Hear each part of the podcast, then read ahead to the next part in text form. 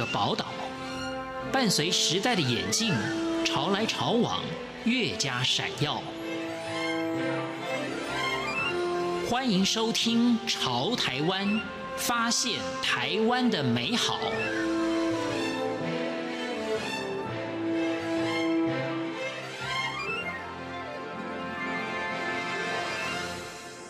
各位亲爱的听众朋友，您好，我是李正淳。今天节目当中，我们要访问的这位来宾，如果大家等一下听到他的故事，可能会觉得老天爷真的是对我们这位来宾太过于严苛，考验太多了。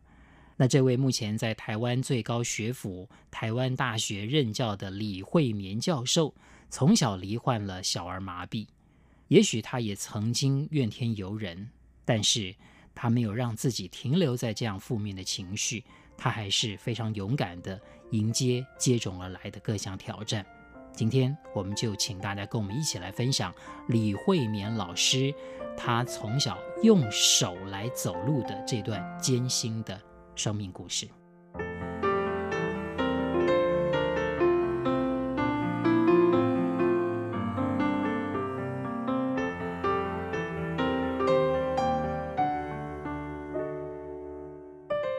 今天很难得的机会，我来到了年轻的时候最想来的一所学校，就要感谢今天我要采访的李慧绵老师。各位听众朋友，大家好。刚刚我一开始就提到了这个李慧绵老师呢，从小这罹患了小儿麻痹。其实在，在呃李慧绵老师生长的那个年代，在台湾很不巧的出现了这样的一波大流行，有很多人是被这样的一个。病症啊，给这个纠缠了一辈子。你是如何看待自己的这种病痛？呃，应该会有好几个不同的历程哦。譬如说小时候，嗯，当然是怨天尤人，会从啊、自己身体上所承受的这样的一个形体残缺的一个命运，嗯，乃至于被同学们嘲笑。那么在这个时候的，其实这一段的一个心情是，就是非常的不平衡，很没有办法接受自己。那么这个这个阶段，大概我们所谓的见山不是山，见水不是水。嗯，到了第二个阶段的部分呢，就是开始能够面对呃自己的病痛。那么怎么面对自己的病痛，就包括呃当所有的呃身体的病痛呃如排山倒海而来的时候。你会开始说服自己，就说这就是我必须去面对的身体的功课。那当然，在这个呃嗯这个过程当中，我还是会觉得呃很难很难释怀，因为呃总是面对不断的要面对这个疾病的挑战。可是很奇怪，就是关关难过，也就关关过了。到了第三个阶段，现在来讲啊，差不多到了五六十岁。那个第一个阶段或第二个阶段的那种啊怨天尤人或者不平衡或者愤怒，奇怪，突然就也不能讲突然，应该说它慢慢的就转化了，转化变成一种我自己都很不可思议的，就是感谢，我感谢我的身体让我承担这样子的一个呃一个呃身体的一个不自由，可是也因为这个不自由，它带给我一个很丰富的人生。所以我充满感谢，包括可能李先林会听起来很阿 Q 啊。譬如说，我现在必须靠富康巴士才能出门。那富康巴士呢是要五天前预约，什么叫什么的条件？五天前预约，重度残障，我就是那个拿重度残障手册的人。然后这时候我就充满了感激，幸好我是重度残障，很有趣啊。就是就是你会感觉说，哦，我好感谢哦，幸好我是重度残障，我所以我可以在每天就八点五十九分。在卖的时候，我可以约到我要约的车趟。那从前我是埋怨，哎呀，我的朋友都是轻度多好啊。可是在这个时候，我会突然感谢，我用这么一个小事情说，我真的感谢，我就会用这样的一个心情说，感谢我是重度残障。那当然这个是一个很小的例子，我就说感谢我能够，呃，就是我能够去感谢，呃，上天给了我这样的一个呃身体的残疾的命运，其实它让我的生活可以，生命可以更丰富、更开阔。那么。感谢是一种心情，接下来要讲的其实，呃，我怎么样子去面对我身体另外一种心情，就是我会把我的身体看的是一张破网。那这个破网并不是贬义的或者是消极的意思，我就会觉得我自己就是那个补破网的人。我好喜欢唱那个我们那一首台湾民谣《免不破网》。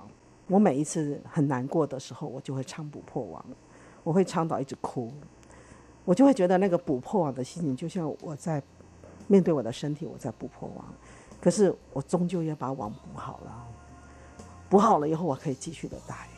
所以我想，这是两种我这个就是在我现在面对我的心情的一个比较大的一个不同，感恩的心情，同时也是补破网的心情。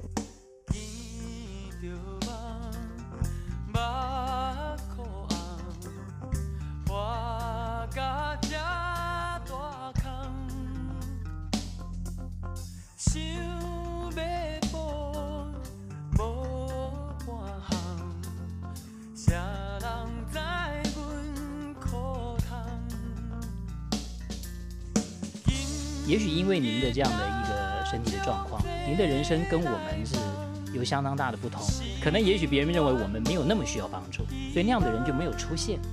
可是对您而言，总是有人会伸出援手来，这就是您的人生感觉好像比我们又更丰富的。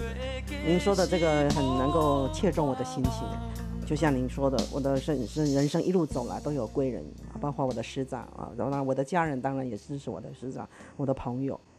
所以有一天啊，简真老师到我家来，他就那时候他儿子国儿，他说：“慧敏，我今天来的时候啊，我们家儿子要来问你一个问题，我什么问题？他说你呢是愿意啊行动不方便，因为行动不方便而认识的啊照顾你一辈子的赵老师，就是我有一个恩师是在振兴复健医学中心认识的赵国瑞老师，他就对我如师如母，还没有结婚就把我当自己的女儿。那么这个他就问我说，你是要因为行动不方便？”而认识了，在振兴认识了赵老师哈，还是因为还是行动方便而不认识赵老师？那我当时马上就回答说，我愿意选择我因为行动不方便而认识了我的恩师。然后那时候赵老师就刚好背对着我在正在泡茶，啊，我不忍心，我的老师就说我不忍心。然后接下来我就问简真说，为什么你儿子会问这样的问题？他就说，因为慧敏阿姨要能够认识赵老师。是要修得三世的福气。一个我就说，哎呀，不愧是作家的儿子，才国中二年级就问这样这么 这么难的问题。不过我也毫不犹豫的就回答，我愿意选择我现在的自己。那就像赵老师也曾经问我说，你有五个兄弟姐妹，你是老幺，如果让你可以选择，你要做你的兄弟姐妹的什么人？我都说我还是要做我自己。您提到在那么小的年纪就跟妈妈争取。贝克塔翠要去读书，看到别人都读书了，我自己不能读书，那种感觉就觉得我为什么没有别人那样的一种权利？可是您也提到了，你心中去念书以后，其实还是充满了恨，因为别人会排挤你，别人可能看你觉得不一样，那你为什么还要坚持要读书呢？这个因缘应该来更小了，就是。呃呃，诚如刚才跟您说的，呃，小时候一直处于被嘲笑的阶段。那么当然有一部分不是嘲笑，其实你现在想起来是同情，是悲悯。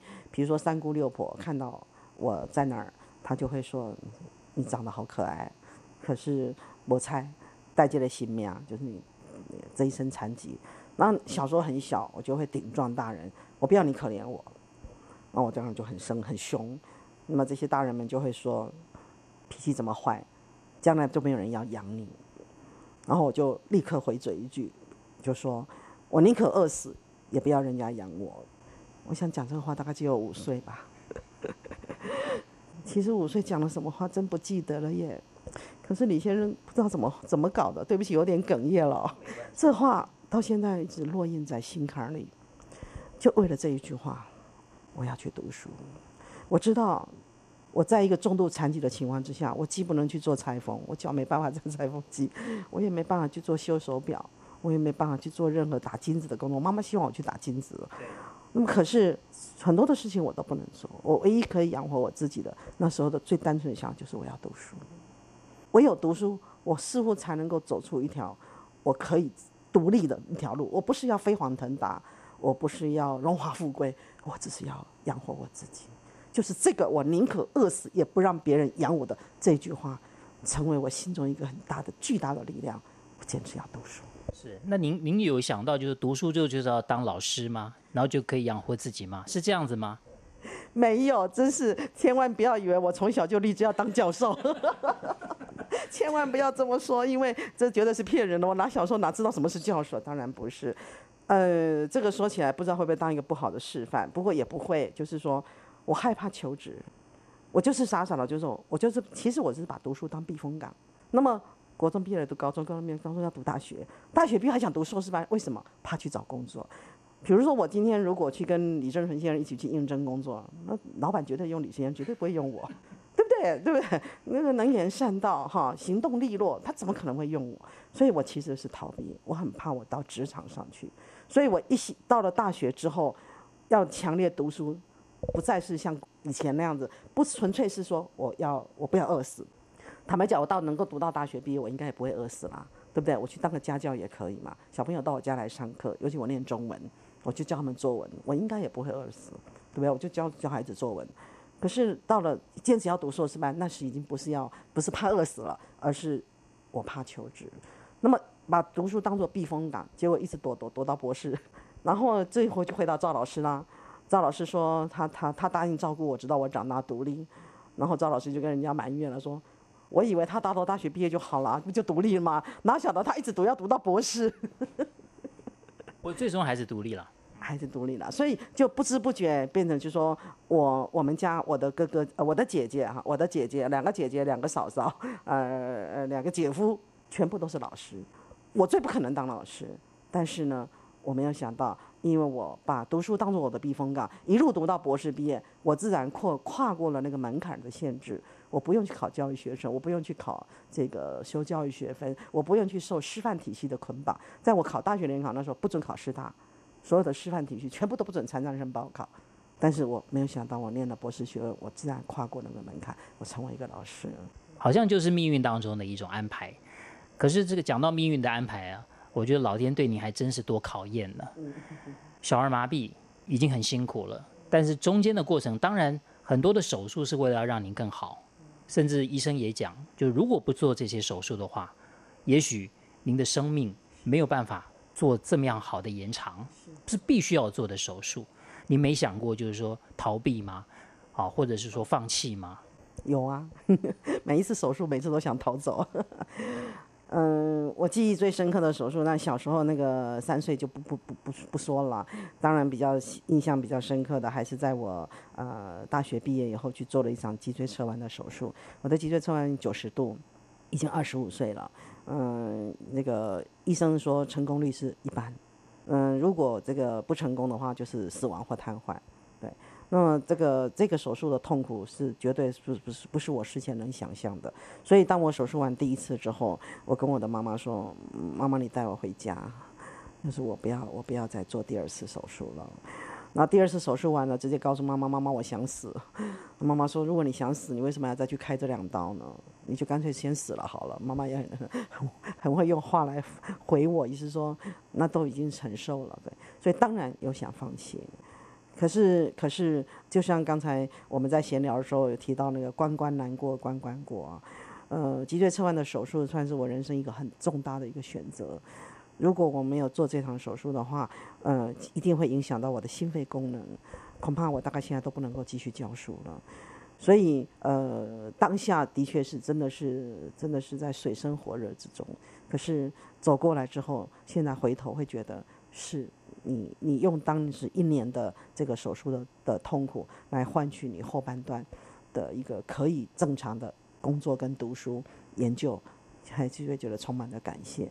我到了做腕隧道关节炎手术的时候，我比较情绪的波动比较大，所以用手走路的人是指小时候是在地上用蹲着走，接下来的是在十二岁振兴复健医学中心站起来之后用拐杖走，接下来医生是要让我放弃拐杖，我非常的痛苦，我觉得放弃了拐杖我还怎么活？然后赵老师显然有读出我的心情，所以有一天他就对我说。要为你能够去手术，保有你这双手，还能够继续的活下去。各位亲爱的听众朋友，非常谢谢您收听今天的节目，我是李正淳，朝台湾，我们下次再会。